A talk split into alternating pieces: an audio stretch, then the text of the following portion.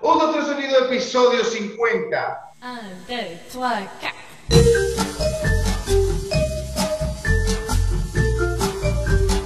Un otro sonido, episodio 50. ¿Cómo están muchachos? Bienvenidos a esta nueva temporada, la sexta.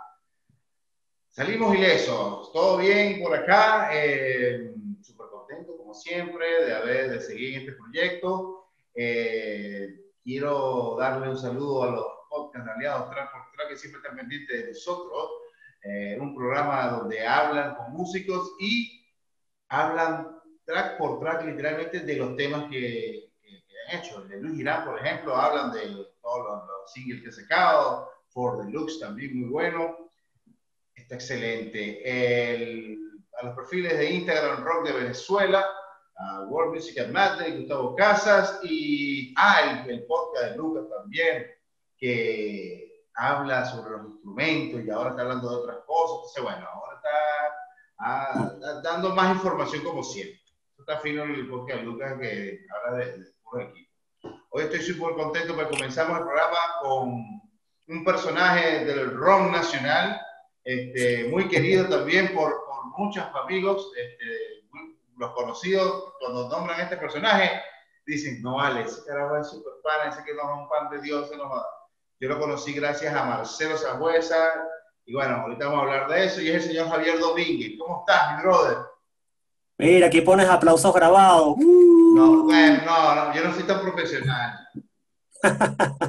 Este, este- este es un, este un programa puro, orgánico. Me gusta, me gusta, me gusta lo espontáneo. Sí, es un programa espontáneo. No es como el de Suñé, que es pura conversa así exquisita con un vino. Ah. Este es más tiempo. Ese desgraciado. Lo voy a tener a Suñé, lo voy a invitar, lo voy a invitar. No, Suñé, bueno, yo lo quiero mucho. Él y yo tenemos una historia musical, bueno, de- desde mis comienzos, pues. Tú sabes que yo no lo conozco. Él, o sea, yo sé quién es y él sabe quién soy, pero si nos ponemos, a- él no me puede invitar a su programa porque no tenemos nada que hablar, no tenemos nada en común. Entonces, Bueno, pero si nos... No, yo sí lo voy a invitar. Yo sí lo voy a invitar porque este, un personaje también como tú y como todos que han pasado por aquí por un otro sonido. Este, un Bueno, igual si no se conocen, si no se conocen es hasta más interesante, ¿no? Porque es una conversa así de descubrimiento. Mira, Yo- sí, háblame de ti que, bueno, Claro, pudiera ser. sí. Javiercito, eh, ¿cómo estás, brother? Mira, hoy te reconozco que un poco cansado, tuve una jornada laboral. Yo te voy a confesar algo. Bueno, y a tu distinguida audiencia, ¿no? Ajá. Yo a mi edad, eh, desde que llegué a Ecuador, tuve mi primer empleo. Mm. Yo nunca había tenido un empleo. Un empleo, yo me considero un tipo full trabajador, toda mi vida he trabajado, pero nunca he sido empleado de nómina, de 15 y último, de poner el dedito en un aparatico, que el aparatico dice que si es verdad que fui a trabajar o que no fui, y de que media hora para comer y toda la cosa. Todo lo que yo he estado en contra toda mi vida es lo que yo soy ahorita. Te convertiste en lo que más odias. Bueno, la vida da muchas vueltas, pana. Sí, eso sí es verdad, eso sí es verdad. Sí, sí, pero bien, bien, bien. Gracias a Dios, bien, a pesar del virus y a pesar de lo de trabajar en una empresa. Sí, y te va bien, te- o sea, te acostumbraste. Sí, y también la misma necesidad porque le contaba un- a un- mi compadre que hicimos un live en estos días, Ujú. que, que estábamos hablando de la experiencia migratoria, ¿no?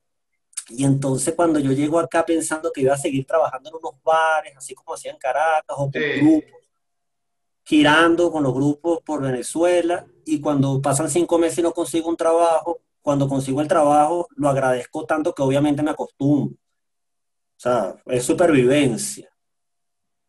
Qué arrecho, weón. Bueno, tú sabes cómo es. En tu caso, tú eres un, un personaje que siempre ha estado, un personaje de la noche, que siempre ha estado este, activo en la noche, por así decirlo. Y yo te conocí como, como ingeniero de sonido, no sé si te acuerdas, en Esperanza del Vizcaya, que tocó el Hora Cero. ya, tú sabes por dónde voy. Que tocó Claro que sé Cero. que estás hablando. Y chamo, este cuento, este cuento es muy bueno porque en esa época eh, Gerardo, el gordo, que tocaba el teclado, estaba comenzando con nosotros. Y él pegó unos gritos.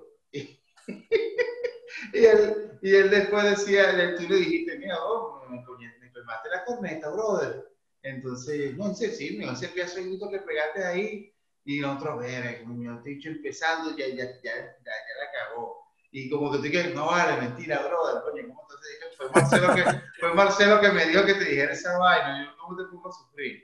Y de ahí adelante, de ahí adelante, marico, fuiste como, cada vez que nos encontramos, hablábamos, este, siempre fue de pique y hasta que me dijiste un día, no, una banda, se me lo chévere, no, ahí está, y era raro porque, porque siempre te veíamos en, la, en las consolas y ya verte en las tarimas fue como, ven, tú, este carajo, toca guitarra, Ricardo, y tenías una guitarra rechísima, no sé si la sigues teniendo. Sí, sí, me la traje para acá, una Les Paul de los años 90. Sí, arrechísima. Yo me acuerdo. Y tocando su, con, su, con su que su vaina, y hasta que Coloche vino, reventó la vaina y ya. ¿Seguiste haciendo sonido en esa época? ¿O, o las dos vainas? Sí, claro, claro. O sea, fíjate tú, yo siempre digo que yo casi toda mi vida viví de la música, pero de la música de los demás, como sonidista, ¿no? Exacto. No, no, claro, claro. Yo con los Chevinova y después los Domínguez estábamos activos en el underground caraqueño y nunca producimos ni un centavo. Yo, yo vivía era del sonido, de, hacer sonido, ¿no? Sí. Pero en ese cuento, en ese cuento del, del Esperanto, bueno, yo le di a él una lección de vida. ¿Cómo es que se llama el Gerardo? Gerardo está, en Ecuador. Está en Ecuador, él me escribió, pero él está en otra ciudad, es profesor de un colegio y él está en otra cosa, ¿no? Él, está como decir los teques de allá. Sí, tal cual. Entonces él pega ese grito, bueno, pero es que también es delicado, porque esos gritos locos de verdad pueden quemar las cornetas, y no pasó. Entonces cuando se revisamos, no, todo está bien, no, pero vamos a darle una lección y lo asustamos un rato. Y después le digo, no, tranquilo, todo está bien, pero pendiente porque puede, sí puede o pudo haber pasado. Sí, ese era, ese era tu equipo que, eso, eso era muy fino porque los domingos en Esperanto tocaban bandas. Y ahí se presentó muchas bandas, Claro Oscuro. Y tú eras el que ponía el sonido, pues, como el sonido. Claro, yo ponía el sonido todos los domingos y me acuerdo que cosas históricas así importantes para el próximo libro de Félix Ahí fue el, el, último concierto de Hermistatú. Y me parece que fue el primer concierto de Pan, bien underground, poquitas personas. y eso, bueno, para mí fue un honor, ¿no? Desde mi estatua así como bajo perfil, con un equipo pequeño, puros amplificadores, bien rock and roll. Y después Pan, wow, yo escuché Pan y bueno, me cambió la vida. Sí, de todas las bandas que allá, ¿cuál te gustaba más? ¿Sentimiento, Derby o Pan? Y, wow, creo que sentimiento. Yo sé que los más rockeros dirán, ¿qué? ¿Cómo que sentimiento? Tiene que ser Dermi, pero no.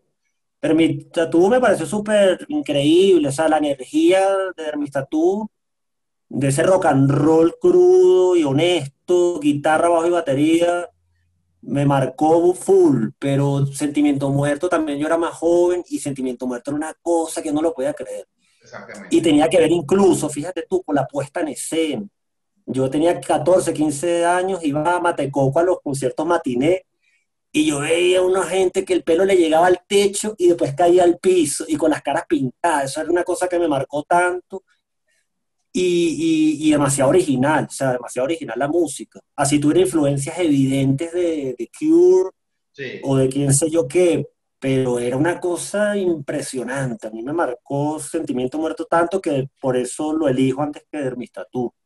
Y Pan, veí la versatilidad de Callayo, de que, bueno, viene de un rock and roll malandro, y él se pasa a, a un costado para dejar de ser el frontman y, y hacer unas guitarras minimalistas. Y digo, wow, este man es demasiado versátil y demasiado músico, demasiado creativo. Tenía flow. Sí, tenía flow. Tenía flow. Lo llegaste a conocer, me ya te conocí, ¿no? Sí, de hecho se fue debiéndome un dinero. sí, porque yo le puse, eh, yo en, los miércoles insólitos, en las primeras dos ediciones creo, en el Teatro Nacional, sí, yo ponía un sistema de grabación, un sistema de grabación que tú habrás conocido con Horacero, que eran los ADAT. Sí, sí, sí, sí, claro, sí, sí, sí que era una pesadilla porque se colgaban y qué sé yo. Entonces yo le ponía eso y le grababa. Y bueno, eh, había problemas económicos en el, las primeras ediciones, bueno, había patrocinantes, no estaba Pepsi, que estuvo alguna vez. Exacto. Eh, y no, bueno, se fue, yo le dije, bueno, algún día te cobraré. bueno, esperamos que, se, que, pase bastante tiempo para eso, ¿no? Amén, amén. ¿Y, y cuándo empezaste a estudiar sonido? O sea, primero eh, fue en el taller de sonoro. Yo estuve en el taller en el 92, nos graduamos en el 95. Y bueno, voy a aprovechar por si acaso los del taller de arte sonoro ven esto, que ayer cumplieron 34 años. Y eso es una cosa impresionante que una escuela tan técnica de sonido, hasta medio underground, ah, llegó a 34 años de existencia. Y entonces yo estudié sonido no porque me gustara, sino porque yo tenía una ilusión con la música. Claro. Con- sobre todo con la batería. Yo me hubiera tocado batería. Y entonces, bueno, el sonido, bueno, mi familia apoyándome, claro, pero yo también siendo realista, bueno, con la música. Llegué a vivir la música como te dije, pero la música de los demás. Realmente viví la música súper compleja. Y el sonido se acercaba más a, a una posibilidad de, bueno, de, de vivir, de trabajar, de generar dinero. Entonces estudié en el taller de arte sonoro por eso, pero justo cuando me graduó sí me metí en el mundo empresarial y hice esta empresa de audio que me fue bastante bien. ¿Cómo se llamaba? Haz Sonido T, el mejor sonido a su alcance, contáctenos y verá. Ese era el grito de guerra. Sí. Y entonces pasó una cosa loca que yo iba creciendo, me compré un camión, la empresa iba en ascenso así full, hacía la plaza de los museos con mis equipos y de pronto la Belle Époque me llama, bueno, Ricardo Cucuchi, mira bien, ¿cómo es que decía él? Mi rey, este, voy a abrir un bar. Era el de la mosca, ¿no? El de la mosca. Claro, el de la mosca. Ah, Entonces ah. me dice, bueno, yo- me, me está llamando, pedime que yo le arriende los, bueno, le alquila, aquí se dice más arriendo. Y entonces me empieza a quitar equipos, yo los pienso a poner ahí, entonces yo entro en un mundo que puede ser el sueño de muchos, ganar dinero sin trabajar. Y ahí empezaron mis desgracias, ahí empezaron mis desgracias, porque yo, mira, ya me depositaste, ah, deposito mañana, listo, y ya yo no tenía muchos equipos que alquilar, y entonces eso hizo que me fuera retirando de, este, de esta empresa de, de alquiler de equipos de audio para eventos, ¿no? O sea, ya tenía esos equipos alquilados ahí, y me quedaban poquitos equipos, entonces ya no hacía tantos trabajos, y casualmente en esa época empezaron los Chevinovas, y ya, bueno, y empecé a trabajar con grupos como operador. Estaba, Feliz. Fui feliz, más que ahorita quizás con, lo, con, el, con esta cosa del empleo que conté, que es duro. Sí.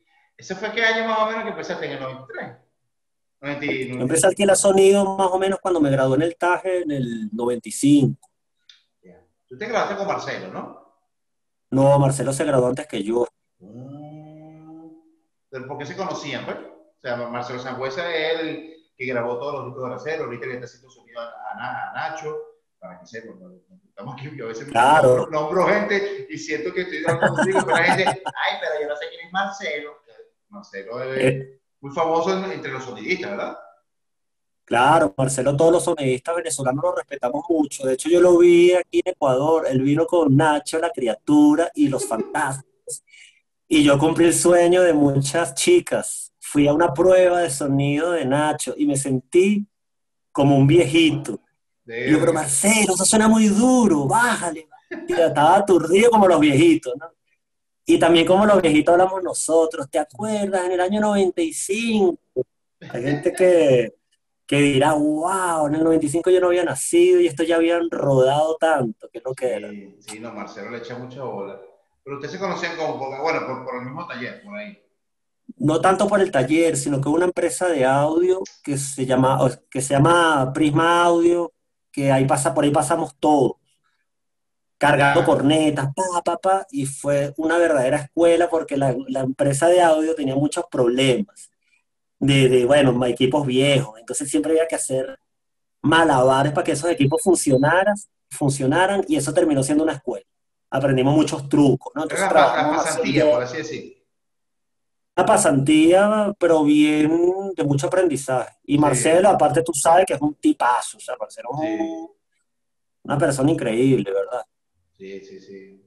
Marcelo lo conozco desde el 97 y creo que nos ayudó bastante a Marcelo y yo le tengo mucho cariño. Y él, y él les hacía sonido cero. Sí, sí, sí, claro. Bueno, grabó, los, grabó dos discos. Grabó dos discos. Y le grabó dos discos. Cuando él le llegó, cuando él le llegó el Pro Tool digital, digital él lo hizo con nosotros, con Super Vialero. Eh, se estrenó con nosotros. No, no, un tipazo. Lo aprendió a usar, lo, lo aprendió a usar grabándolas ustedes. Ujú. Eso, conejillos de India, pero bien. Sabroso, sabroso. Y vive aquí en, bien, bien, para arriba, Boca Beach. No, mentira, en Coral Spring vive. Ahí, ahorita se puso, o se metió otra vez en el mundo de la grabación. Hizo un mini estudio y trabajamos un tema ahorita. dijo, mira, si tienes algo para mezclar, yo, bueno, aquí tienes esto. Y, y coño, todo fino. Lo lanzó ahorita en diciembre. Un tipazo. Pero le mandaba un saludo. Seguro, no, él va a ver este programa porque cuando te, cuando te vea te va a ver y no sabe. Otro también, otro también que debe conocer que es muy pana, chamo, yo tengo tiempo que no, que no sé de él, es Chanín. Viene de la misma escuela. Veníamos de cargar cornetas con Harold, que era la empresa de audio. Eh, Chanín, Marcelo. Chanín y Marcelo eran como eh, los mejorcitos, ¿no? Entonces pues, teníamos otro grupo que éramos nosotros los que recogen los cables ahí y ellos los, que, los, los duros, pues nosotros éramos los, los nuevos. sí, Chanín, tengo tiempo que no sé de. Bueno, está seguramente ahorita montado en una bicicleta. Se la pasa publicando que anda paseando por Venezuela en bicicleta. Coño, era muy pana Chanín, pero era muy, muy, muy, muy pana, weón. Sigue siéndolo. Muy pana. Y, ese, y, y, y- y en toda tu trayectoria, haciendo un sonido y eso, ¿con cuál banda pudiste hacer? O sea, que te diste, coño, tuve un tiempo con esta banda, tuve un tiempo, o sea, ¿qué trabajaste? Bueno, con muchas, imagínate tú, yo trabajé con Desorden Público, que de verdad para mí fue, wow, o sea, porque cuando yo te cuento lo de Sentimiento Muerte Matacoco también está Desorden Público, lo que pasa es que yo me Claro. conecté más con la parte del rock que con la parte del ska, Claro. pero Desorden Público en esa época me gustaba mucho porque tenían un humor en su música, ¿no? Escápate conmigo, se me olvidó usar el preservativo. Políticos para, o sea, toda esa música que le metían el humor me gustaba mucho. Y cuando de pronto me dice Caplin, mira, bien. Yo trabajaba en Toma Uno, ¿tú te acuerdas de esos ciclos que hacían los miércoles? Claro. Este conejo y el, y el DJ, el selector era Daniel. Entonces, bueno, Daniel ahí nos hicimos amigos y Caplin un día me dice que escuchó un show que ese día por suerte sonó bien. Me dice, mira, bien, estamos buscando un operador de monitores. Y yo, bueno, yo nunca he hecho eso, pero, pero bueno, no sé, vamos a intentarlo. Y la primera vez, el primer show hizo fue amor a primera vista, o a primer oído, se puede decir. Sí. Ni siquiera probamos sonido, llegamos a un show de Maracay, yo no los conocía a los demás. Y de pronto Horacio se, me- se acerca a los monitores, a la consola, aquí sí dice consola. Mira, ¿quién está haciendo monitores? Ah, disculpe, señor, soy yo. Y me abraza, esto es increíble, eso es maravilloso. Y me quedé con ellos dos años. Después estuve trabajando, bueno, voy a nombrar a los famosos porque trabajé con tantos grupos, ¿no? Unos que no son tan famosos, pero son quizás los que más quiero, son Palmeras Caníbales, Coño, qué bueno. porque con ellos viajé mucho por el mundo, viajé por como cuatro giras por Europa, viajamos por Sudamérica, fuimos a Cuba, eh, con Caramelos de Cianuro trabajé, y con uno que, que, bueno, son casi que mis consentidos, fue Candy 66. Y bueno, y? Papachanti, Papachanti también. Yo sé que Papachate sí siempre te veías ahí, pero no sé de qué con Candy. Con Candy trabajé en los últimos años porque con ellos siempre estuvo los morochos, los dos morochos. Bueno, que por cierto sería interesante, ¿no? No sé si te atrevas a una entrevista con, con esos personajes. Pero ellos se fueron de Venezuela y yo quedé trabajando los últimos tres o cuatro años antes de venirme con Candy 66. Y me pasó algo que sí que quiero comentar, que yo en los 90, bueno, me gustaban mucho, aunque no era demasiado fanático de Zapatos 3, me impresionaba su, su show, su sonido, su performance, me parecían impresionantes. Pero yo cuando empecé a trabajar ya de operador, que no estaba con mis equipos tanto, sino operando bandas, ya ellos no existían, ya se habían desintegrado en el 99, creo. Sí. Y entonces cuando ellos regresan ahorita, justico un año antes que yo me viniera, Diego, Diego, yo trabajé mucho con Diego con Pacífica, que también hay que nombrar porque Pacífica es uno de mis grupos favoritos de Venezuela. Sí. Y entonces Diego dice, no, Javier, Javier tiene que hacer los monitores, ¿qué tal? Y entonces hice dos shows con ellos y eh, ellos eran así como los que me faltaban para sentirme un poco realizado como sonidista con bandas que yo admiraba. Qué brutal era Pacífica. Que, que bueno. Y, y, y, y además que yo no, yo no los conocía a ellos, yo conocía a Fernando Batoni porque trabajaba, trabajé también con la Hermandad, que también los nombro, que también los admiré mucho. De hecho, bueno, ya tú para mí uno de mis compositores venezolanos favoritos, ¿no? Y entonces, bueno, Fernando y Diego me pusieron ahí, yo no conocía a los seguros, man. Y bueno, una gente tan cool, pana. O sea, que yo los veía como unos rockstars, así que eran unos tipos chimbos, quizás, ¿no? Una gente súper, súper chévere, pana, súper, súper cool, de verdad. Coño, ese fue tu, como dices, tu, tu escuela, ¿no? Para después formar la banda. Los primeros fueron los Chevinova, ¿no? Sí, pero todo eso fue paralelo, porque la verdad es que uno, yo no estaba muy, aunque yo dije que al principio yo, arran- yo empecé a estudiar sonido por la cosa de que mi conexión con la música, pero yo jamás de verdad estaba pendiente de hacer un grupo en el que yo tocara guitarra y cantara, eso no estaba en mi plan de vida. Ese, ese, fue- ese grupo fue de jodedera. Empezó como Fue jodedera. más, fue jodedera y fue casualidad, porque en Los Chevinos yo tocaba batería, porque yo Ah. inicialmente, yo inicié en el mundo de la música con la batería. Ah, fíjate, ¿no? no sabía. Bueno, bueno, para que te enteres. Y resulta que con la batería me fui aburriendo porque, uy, como que estás limitado creativamente, ¿no? Si tocas rock and roll por lo menos.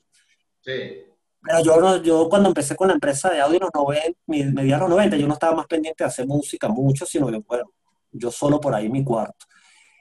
Y en el, y en el 2001, 2002, empieza el paro petrolero, y con los Chevinoa yo venía haciendo jamming, tocando batería, pero sin expectativa de hacer canciones, ¿no? No ah, vamos a hacer una canción, aquí viene el cambio, vamos a contar hasta tres para el repique, y tenemos que memorizarnos toda esta estructura, ¿no? No nos interesaba eso. Y entonces en el 2000, cuando estuvo el paro petrolero, ya no había los estudios de ensayo como para hacer esos jamming, y empezamos a reunirnos en una casa. Y ahí empezaron a salir como una, bueno, yo empecé a mostrar unas canciones que había hecho así yo solo. Y entonces yo me voy para Argentina y Chile. Todo este cuento ya lo escuchaste, pues se lo conté a Octavio. No, no, yo no lo escuché porque quería guardarlo para este momento. Esa es la actitud. Entonces me voy con Papachante para Argentina y Chile un mes. Y entonces yo me llevo unas grabaciones, unas grabaciones que hice con estos amigos de los Chevinos, y Daniel, Juancho y Paparazzi, sobre todo Paparazzi. Ah, ellos me dicen, freak, ¿qué pasó, freak? Esto suena genial, tienes que hacerlo en serio. No, vale, dejen de joderme. Luego cuando regresamos del viaje, yo le digo a los otros compañeros, pero eh, incluso a algunos chilenos les gustó. Bueno, vamos a hacerlo, pues. Entonces empezamos a ensayar yo por primera vez estoy con una guitarra. Pues yo, yo había tocado batería, muchos conciertos con Octavio, que tenía un grupo que se llama Trasvida y yo fui el baterista un tiempo. Mierda. Claro, yo pues incluso tocaba en bares de noche tocando versión, o sea, Mierda. y ganaba un dinerito, pero qué aburrido.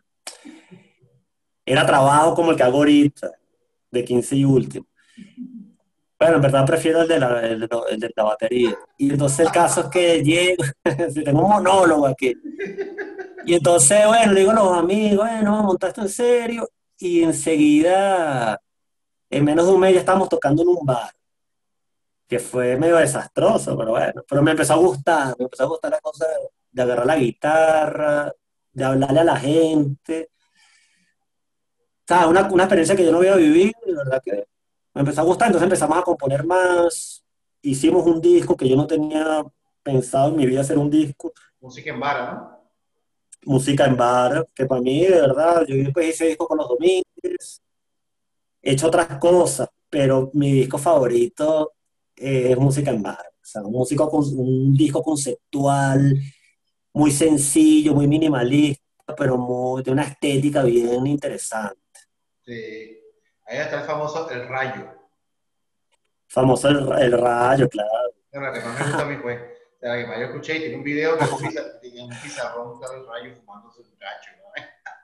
Bueno, cuando hicimos ese video, después de, te estamos dando como una, una lección de vida, porque muchas veces los músicos y otros, otros artistas se andan, en vez de hacer su arte, andan quejándose, no, que no hay presupuesto, no, que no se puede. Y yo, mira, compañero, nosotros hicimos un video al precio de lo que nos costó un par de marcadores. Por Dios.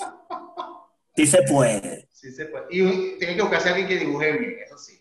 Bueno, bueno, eso ah, los había, los había por suerte, porque si no, Pero se le eso una caja de presupuesto. Una caja de Sí, birra, sí. pues. La Sí, caja de birra siempre. Ese video quedó muy bueno, bueno, a mí me da mucha risa. Sí, quedó chévere, sí quedó divertido. Sí, tú sabes que ese video, aquí haciendo un poquito de promoción, yo tengo con Luis Girard, tengo un programa que se llama Super Fideo. que es- ponemos videos del rock nacional a las 11 de la noche. Y la otra vez pusimos uno de los Chevy Nova y este viernes, más mañana, este, pues este programa sale, eh, estamos grabando miércoles, sale jueves, y vamos a poner eh, una- un video de los domingos, el famoso Fuera. El- Bueno, eh, el, el único que tenemos. Sí, chamo, yo veces tenía otro, pero, pero lo recho era que los, los con los Chevinova, o sea, también los domingos fue como una joda, o fue, sí fue como en serio, como que vamos a hacer un grupo donde la cumbia sea la vaina. Bueno, de hecho los domingos fue más una joda. Y el que conoce, porque yo, a ti también te van a decir muchos colegas o amigos, mira, pero ¿para qué invita gente que nadie conoce? No te creas. Porque yo soy, yo estoy más abajo del underground, sea, imagínate. Bueno, yo, yo, yo sé que yo, yo, yo lo digo así, uno, está, uno es como la selección de fútbol, la selección A, tú sabes, pero yo estoy, yo estoy en la B. Bueno, yo más abajo todavía. Yo estoy en la. B. O sea, Ya, también. Yo soy ca- caimanes de Guarena, por así decirlo. Pero sin embargo te digo, todo este mundo underground tiene su mística, tiene su magia. Claro, por Dios, por Dios. Este te decía que, que, él le gusta los underground porque es el sitio que le corresponde. Una magia, tiene, tiene, tiene algo que, que no sé, a mí me gusta mucho. Sí, la verdad que sí. Y entonces con los, con los, los domingos fue más joda, porque, este, bueno, yo acabo de contar esto hace, en la última entrevista, porque, wow. Mira, bueno, ojalá que los que ya vieron esa entrevista no vean esta, porque, bueno, los cuentos son los mismos, no los puedo cambiar. Es la misma historia. Ponle un poquito más veneno. Bueno, vamos a ver si, llega el veneno. Era el año 2004. Yo como sonidista viajaba por el mundo. Estaba con un grupo caraqueño que se llama Son Tizón. Estamos en una gira europea. Llegamos a Berlín y nos topamos por, rem- por remota casualidad. Nos conseguimos con Miguel Toro. ¿Tú te acuerdas quién es Miguel Toro? Claro, baterista de la calle, ¿no? De la calle y de Pan. Exacto. Él está en una comparsa callejera con una batería así como de juguete, algo todo pintoresco, payaso, qué sé yo. Y yo, eh, Miguel. eh". Entonces nos invitan la noche para un concierto que él tenía con un grupo chileno que se llama Chico Trujillo, Uy, claro. de cumbia. Sí. Entonces, bueno, el grupo chileno, para ahorrar dinero en esa gira, contrata a algunos músicos que ya están en Europa. En este caso, contrataron de baterista a Miguel Toro. Vamos a hacer concierto y mi vida cambió porque la rumba era, chamo, nunca pararon de tocar dos horas. Y esa cumbia que yo no había escuchado, que es diferente a la colombiana, una cumbia malandra, yo no sé cómo llamarla. Y entonces yo regreso a Venezuela y digo, wow. Y además que me gustó algo que es súper interesante, que la gente no veía al artista, la gente estaba, era eh, con la conexión sonora Bailando. y motora, vamos a decirlo así. O sea, no, no había como esa, la gente mirando, también no me gusta que me estén mirando, me incomoda. Soy tímido, no sé, me gusta eso que no me miren, pero que la gente se esté divirtiendo sin mirarme. Entonces, llego a Venezuela y ya venía pronto una- un viaje a Honduras con Papachante, y en ese viaje iba Claudio León, porque Claudio León iba de suplente de Daniel, porque Daniel estaba en una gira con Desorden Público, Claro. iba mi compadre Nacho Matei como otro sonidista, iba yo como sonidista, eran unos conciertos grandes, entonces cuando son conciertos grandes hay dos consolas y qué sé yo. El caso que llegamos allá y yo había hecho una maquetica de una idea que se me ocurrió inspirado en eso que vi en Alemania, que es la primera canción de los domingos, que es Luna llena, cabeza vacía. Entonces les muestro, "Ah, escuchen esto, eh, los panes están eh, qué vaina más buena, y fanáticos así, bueno, nos reímos y ya, no pasa nada. Cuando regresamos a Venezuela, el mismo Nacho el que me dice, mira, compadre, yo también tengo unas canciones así como de cumbia, ah, qué chévere. Y entonces empezó a salir la idea de hacerlo, pero eso sí era de joda. Entonces yo le digo, bueno, vamos a decirle a Claudio. Pues yo le digo, dile tú que tienes más confianza, porque Claudio es muy rockero y no creo que quiera tocar cumbia. Y Claudio, ¿qué? Vamos con todo, listo. Y la broma fue tan de joda que los primeros dos meses de ensayo, Claudio no podía terminar una canción porque tenía que pararse a cagarse de la risa. No era tanta la risa que le daba, luna llena, cabeza vacía. Claro, qué lo que era.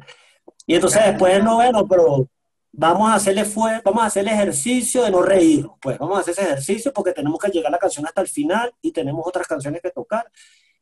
Y en tres meses, yo no sé por qué se coordinó un toque en el Morning Rush, que bueno, el que no sabe es un local bien rockero. Entonces, la primera vez tocamos y nos fue bastante bien, pero no había mucha gente. Y los dueños les encantó. Entonces nos dicen, nos ponen otra fecha. Pues la otra fecha hicieron full publicidad y había puro rockero que era el público típico del local. Y nos han bajado a hielo, pa. Ah, ok. A hielazo. Entonces llega el dueño, mira, Javier, ven acá, así calladito, mira. Van a bájense ya, igual le vamos a pagar, tranquilo. Ok, vámonos, pasa nada. Pero nos divertimos, divertimos full porque qué risa. Bueno, y además que nosotros empezamos a versionar una canción de Iron Maiden, eh, El número de la bestia, ¿no? El- el número de la bestia, entonces la llamamos el número de la cumbia. Y entonces cuando arrancamos, los rockeros así, ¡guau! Y de repente venía un repique y empezaba la cumbia, eso es una ofensa al rockero así purista, ¿no? Eso es ofensivo. Y entonces, bueno, eh, te lo digo porque evidentemente era un grupo de joder, joder, unos rockeros haciendo cumbia. era- sacó, su disco.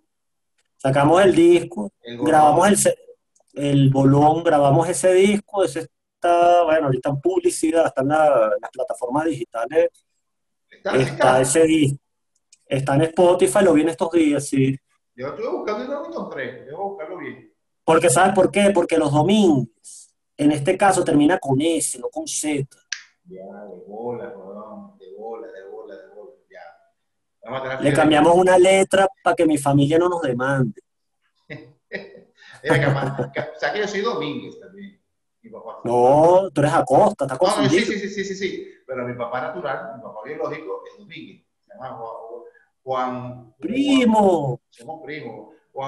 Se llama Juancho, Juancho Domínguez. Y, Oye, me gusta ese nombre. Sí, sí. Pero nada, este, yo sé que en, el famoso video que sacaron, eh, eché como el cuento más o menos de lo que pasó, ¿no? Pero a mí me habían contado que fue en una noche de los 80 que, que, ustedes los, los invitaron. Y la gente. Posible. No, eso fue lo que me dijeron. Y que entonces fue que, que, que, tocaron ahí y la gente empezó a echarle hielo. No eran tan famosos los domingos. Porque pues ya. No. Ese era nuestro segundo show. Y Nuestro... le lanzaron hielo, ¿no? Sí, sí, sí, sí. A mí no me pegaron, pero al compadre tenía un morado luego. Bueno, a mí me le- yo pensaba que a mí no me habían afectado, pero después no conseguía el potenciómetro de la guitarra. O sea, que sí me sonaron. Sí, y lo lanzaron duro. O sea, Duro y con odio. con odio, pero bueno. Yo aplaudo ese, ese eh, eh, amor que tiene el rockero por su música. Pues ellos tienen, tienen razón, tenían razón. porque en un local de rock que yo pagué una entrada me ponen una- un grupo de cumbia? Tienen razón. Y el que, el que no había escuchado la canción, va- vayan a YouTube, ponen fuera. fuera se llama fuera, ¿no? Fuera, que fue inspirada en ese, en ese hecho. Y echa el, el, el, Nacho cantando, echa el cuento. Estaba una noche en una fiesta. Ese es el cuento de, de lo que pasó. Exacta, literal, literal. Así, sin mucha mística, Y el, tal video, cual. y el video es más o menos estilo Rea Rochela, más o menos, que sale Carlos Andrés, sale, como esa burla me- chimba, así como que, que- como que de, de mal gusto, así como que, pero es muy cómico, crearon un sello que es increíble. Sí, tal cual, era... Todo es una burla. Sí, O sea, los domingos todo es una burla. sí, sí. Como, no como los Chevinova que se hicieron como video aparte del, del rayo, que fue como, como Sí. cómico, pero, pero también tienen como historia, estaban mejor realizados en ese sentido, ¿no? Sí, también lo que pasa con los Chevinovas, que Carlos, que era el bajista, él es audiovisualista. Ah, por razón. Y entonces había un poquito más de trabajo. Y, el de, y, y también que, bueno, los domingos sí estábamos buscando el, el- la parte chabor. Sí, sí, sí, sí, sí. Era Era, evidente. que era más o menos como los mentas también, que estaban en esa onda también. Sí, Ustedes, eh, los mentas están aquí, ustedes están aquí, o sea, o mejor dicho, los están aquí, ustedes están aquí, eran más como más, más, más gue- guerreros. en los chavorros le ganamos. sí. Sí, sí, en los chavos. Y después de ahí, Claro, ¿qué pasa que, Ah, dime. no, que los mentas, ellos querían jugar con los chavorros, pero que son tan buenos, pa. Los mentas, wow. Ahora, eh, son- eh, ellos son chavos, pero son cifras al mismo tiempo. Sí, no sí, queda, claro. no le queda bien, no, mentira. O sea, que ellos, No, tenían un sí, sí. Ellos estaban claros en su vaina. claros. Igual que ustedes también estaban claros en su vaina. o sea, estaban ahí, Totalmente. A mí yo me recordaron los domingos, me recordaron mucho Chicha Libre. ¿Sabes? Chicha Libre es como más serio, pues. Chicha Libre es como más Oye, ¿sabes trabajado. qué? Que ayer estaba viendo que están entrevistando a Cheo Pardo, Ujú. guitarrista, el, el guitarrista de Los Amigos Invisibles, y yo no sé que él tocó con Chicha Libre. Sí, porque él tiene una banda que se llama Loco, Loco. Loco. Beach. Loco Beach. Y es de Me cumbia. encanta. Es de cumbia, pero eso es como más cumbia de, de- como de los 60, así como estilo, estilo, chicha de Perú, así más o menos, creo. Yo escuché Sí, bueno, y, con, y con el exquisito gusto de Cheo, ¿no? Que Ah, no, tú me dirás, tú me dirás, eso es, eso es, Sí. eso quedar bello, bello, bello. Y de ahí cuando te fuiste, para, ¿cuándo decidiste irte? no? Para Ecuador. Sí, Bueno, fíjate que, bueno, sin meterse mucho en la política, que es el tema místico de los venezolanos, ya en el año, bueno, yo me casé. Lo siento a las, a las chicas fans. que, se, hayan- que se hayan defraudado, ¿cómo es? Que, se, que, que- que se, que se hayan desencantado.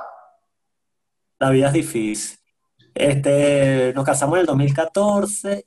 En el 2015, bueno, empezaron a pasar unas situaciones particulares de, de las que conocemos, pero unas en particulares que nos afectaron. Y dijimos, wow, wow, ya, ya no, no podemos vivir más acá. O sea, psicológicamente, Claro. más allá de, de la economía, psicológicamente no podemos estar más acá. Nos sentimos mal. Entonces, ahí, bueno, ¿a dónde nos vamos? Entonces, bueno, Tata, que es mi esposa, sus abuelitos son de acá de Ecuador y se facilitaban las cosas. De hecho, ella casi que estaba totalmente legal en Ecuador antes de venir. En Venezuela hizo todos los trámites, ya estábamos prácticamente, pero ella legal y faltaba que ella me amparara a mí. Entonces era más barato, era más práctico. Si nos iba muy mal, estábamos relativamente cerca Claro. para regresarnos. Y bueno, por eso lo venimos acá y de verdad estábamos tan desesperados por salir que, que no importaba dónde fuéramos. Lo importante era estar fuera. Sí. ¿Y qué tal Ecuador, chamo? Ya tenemos cinco años. Cinco ¿Ah? años. ¿Qué tal Ecuador? Ecuador es un país súper interesante y, y además que me parece que los venezolanos, sobre todo los que tenemos que ver con el rock and roll, no sabemos nada de Ecuador. Sí. Nos interesa México por toda su cosa musical de, de estos géneros. Argentina, el rock argentino, Chile tiene una movida súper interesante. Este, a Chile van los grupos que nunca fueron a Venezuela, Colombia ni hablar. Pero Ecuador, ¿quién sabe de Ecuador? Nadie sabe de Ecuador. Y aquí yo me conseguí un país, wow, increíble, increíble. O sea, es un país que creo que es el más pequeño de Sudamérica y es una cosa multicultural, es demasiada, demasiadas culturas, es un país indígena, tiene no sé cuántas comunidades indígenas que hablan su lengua originaria, que eso me- a mí me, me llama la atención. O sea, nosotros vamos aquí a la esquinita a comprar unas frutas y están hablando en quichua. Qué arrecho, bro. Este, y, y es interesante que por lo menos en Venezuela, dentro de todo, Caracas, Barquisimeto, Mara- Maracaibo, Valencia, dentro de todo tenemos más cosas en común. Aquí el, el serrano, que es donde estoy yo, en Quito es de la sierra, es demasiado diferente al que es de la costa, pero son extremadamente opuestos. O sea, son como dos países diferentes culturalmente hablando. Entonces, esas son las cosas buenas, la comida, yo al principio no la entendía, pero es súper rica cuando la entiendes. Eh, la ciudad de Quito, súper interesante, muchas cosas culturales.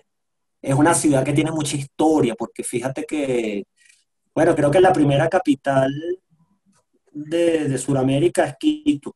El primer centro histórico es la cosa. Ok. Y bueno, toda la arquitectura antigua, más la arquitectura moderna, súper chévere. Y la cosa es que, que si hay un problema, que tuvimos aquí un choque cultural. ¿Sí? Porque resulta que los venezolanos somos muy confianzudos, somos gritones, somos groseros.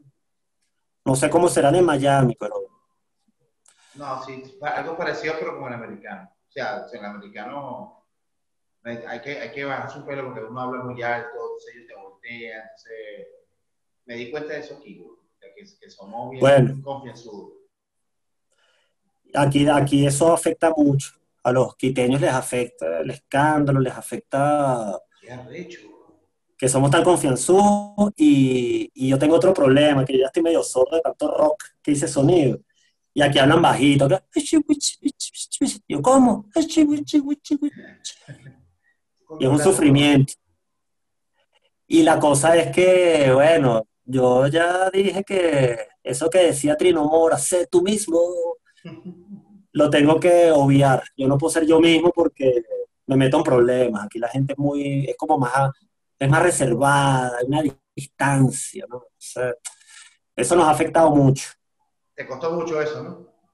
Sí, porque los venezolanos somos personas más alegres, más abiertas, más espontáneos, y, y aquí ya no podemos ser tan así. O sea, por lo menos cuando estamos con, con, los, con los de acá, porque aquí hay demasiados venezolanos, además. ¿En serio?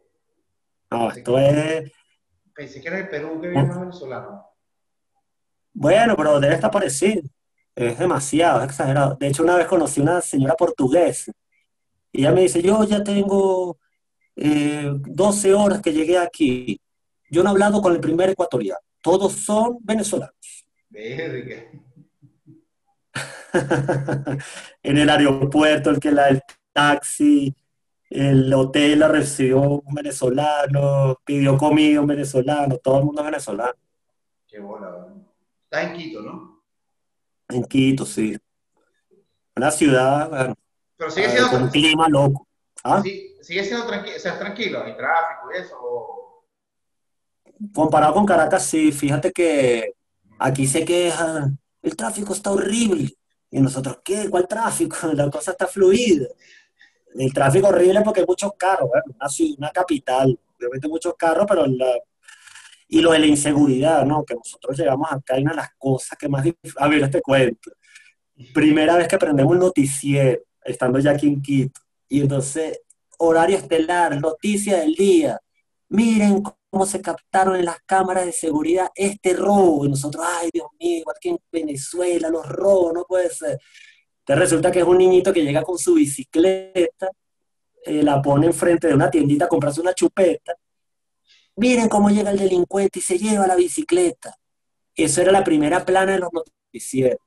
Que un señor se llevó la bicicleta de un niñito cuando entró a comprar una chupeta.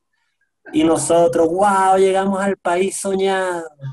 Esa es la noticia del día. No hubo pistola, no hubo violencia, no hubo nada, no hubo sangre. Simplemente un señor se llevó una bicicleta que estaba mal pagando.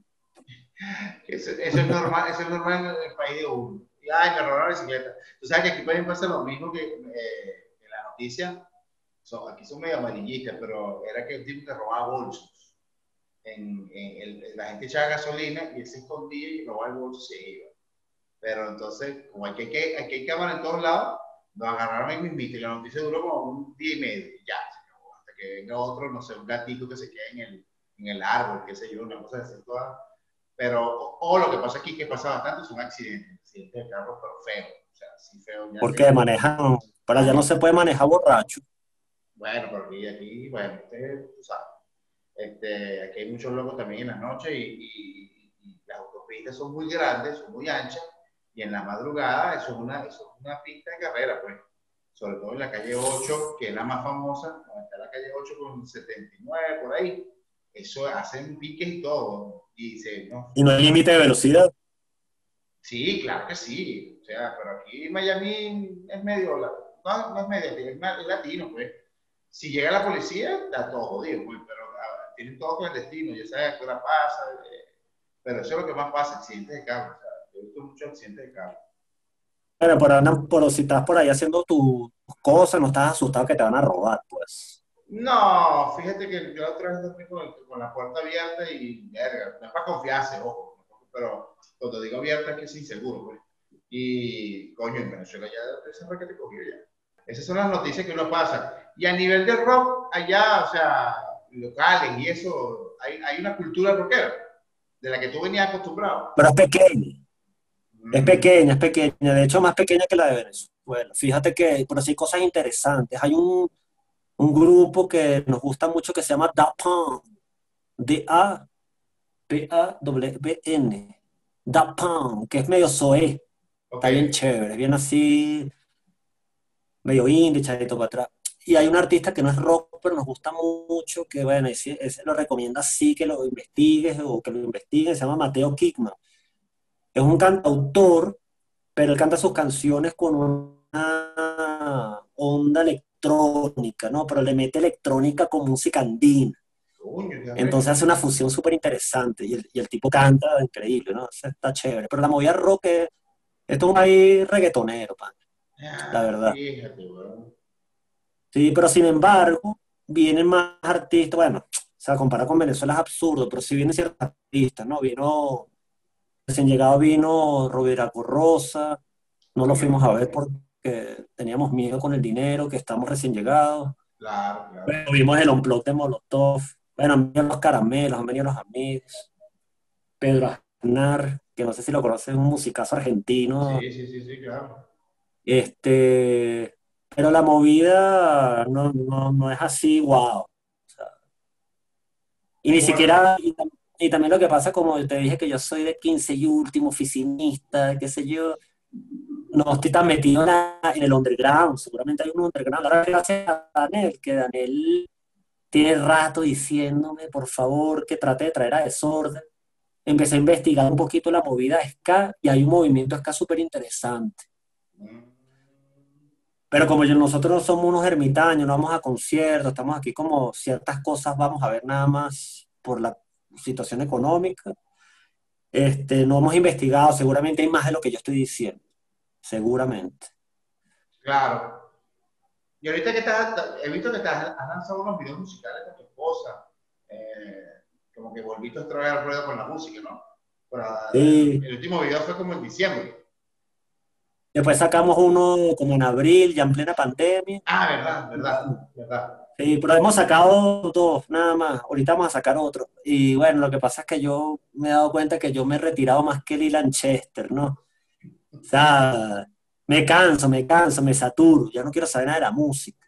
Y, y digo, no, más nunca, más nunca, ya de pronto en diciembre justamente el año pasado, como que me, vino así la musa, sin que la estuviera buscando. Y bueno, Tata, que es mi esposa, ella, bueno, ella es muy musical, ella hace unas melodías, ella tiene buen gusto con la música, me parece a mí. Entonces empezamos a hacer una, una idea que se me ocurrió a mí, la grabamos, hicimos un videíto, que tiene que ver el video con toda la cosa migratoria de, de, de, extrañar la casa y toda la cosa, extrañar el hogar. ¿Cómo es que dice? Lejos de, pero, eh, ¿cómo es que dice el corito? lejos de casa está mi hogar. Coño. O sea, lejos de casa, sí. O sea, una cosa nostálgica, ¿no? Después hicimos otro que, que, es casi de ella la canción, ella hizo la, la idea principal y la fuimos desarrollando. Después hicimos otro que lo sacamos en Roquené, en, el que está haciendo Roqueneña de Quédate en casa. Entonces estamos jugando mucho con el fondo verde, poniendo imágenes atrás. Y ahorita tenemos otro que ya está mezclado y masterizado. Bueno, full también en Radio Rochela, ¿no?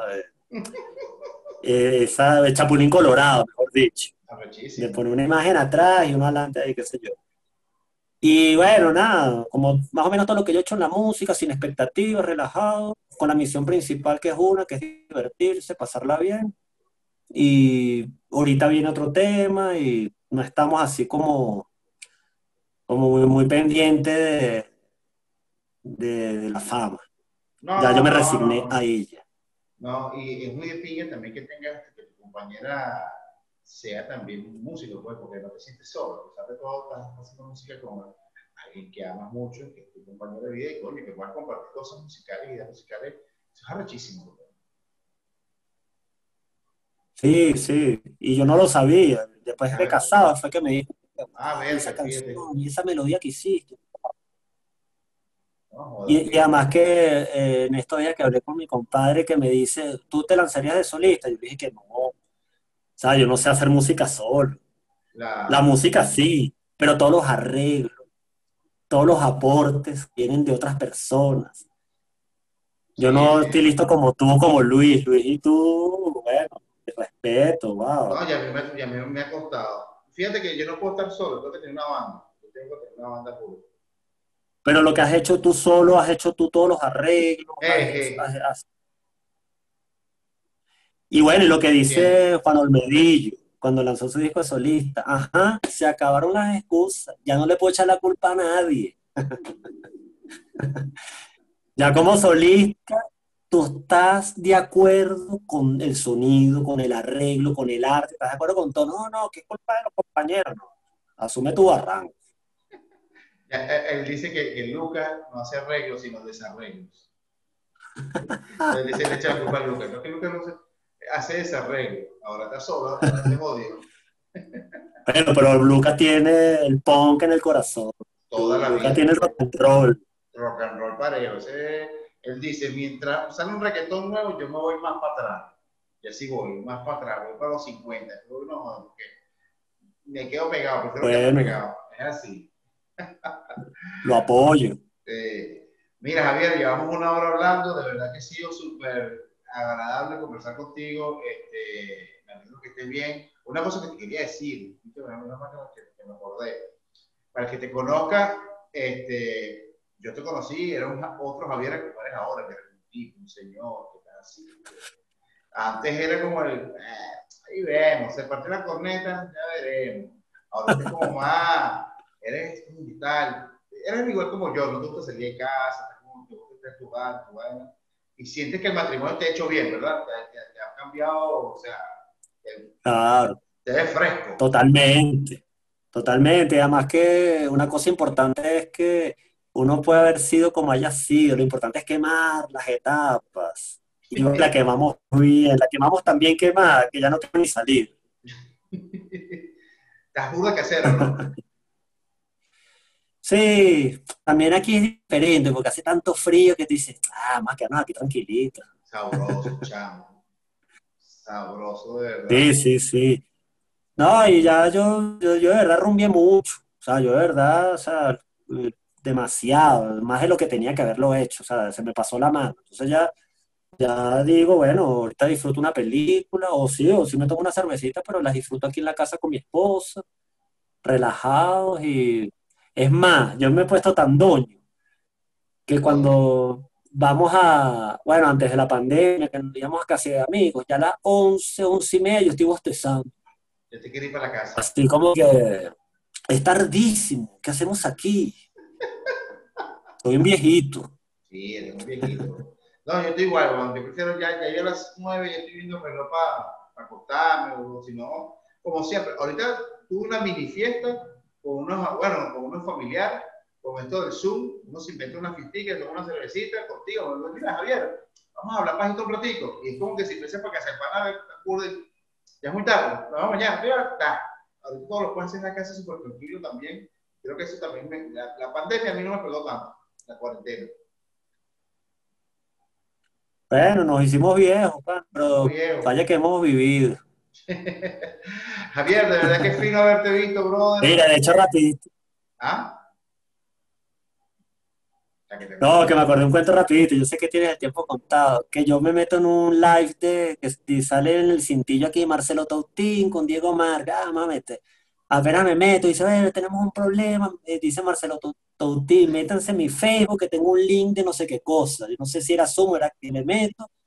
Y me pareció que esa es la nueva realidad. Me topo que en ese, en ese meeting ahí está Marcelo, Diego Márquez, Tato Box y Argel de Pan. Y entonces yo me sentí como que si hubiera salido a un bar y me topé con unas personas por casualidad y empezamos a hablar. Y digo, wow, esa es la nueva realidad. pa". Esa es la nueva realidad, Javier. Esa nueva realidad. Bueno, saquémosle provecho. Claro, si yo te a la tecnología. yo te puedo decir un día, Javier, Pepe, chao. aconsejame, nos reunimos en Zoom y, marico, no hace falta, tú estás en tu casa y en la mía y podemos joder y rascarnos. Y lo mejor de todo es que no, no, no, no, no, no nos matamos en la calle con el carro, sino vamos directo por la cama. Claro, y si te da sueño te acuestas a dormir ya. Te puedes apagar la computadora y se quedó la. Y listo. Bueno, a ver, la verdad que sí, súper contento de haberte tenido en este primer episodio de la sexta temporada, el episodio 50. Este, unas últimas palabras, chamo, para este programa. Bueno, pues yo eh, lo que te puedo decir es que me siento honrado, honrado que me haya... Honrado soy yo. Tú o el que sea, el que se acuerde de mí, porque de mis últimas palabras digo, yo me fui del país, es verdad, pero no me morí. Porque como yo no soy muy de...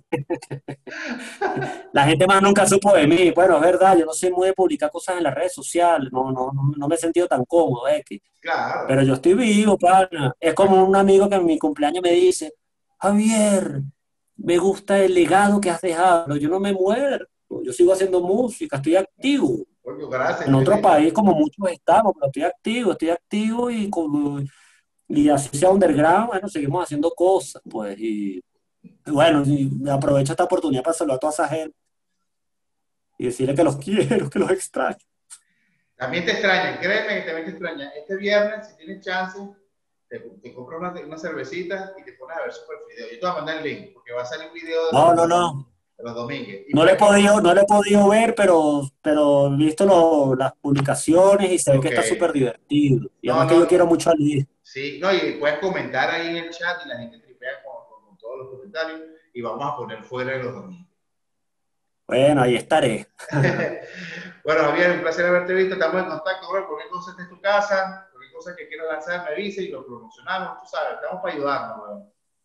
Dale, gracias, gracias. Saludos a tu saludos, saludos a tu esposo y a todos los venezolanos que están allá en Ecuador, echando de bola. Claro que sí, compañero. Dale, un abrazo. Un abrazo. Uno, tres amigos. Bye, bye. 3, 4.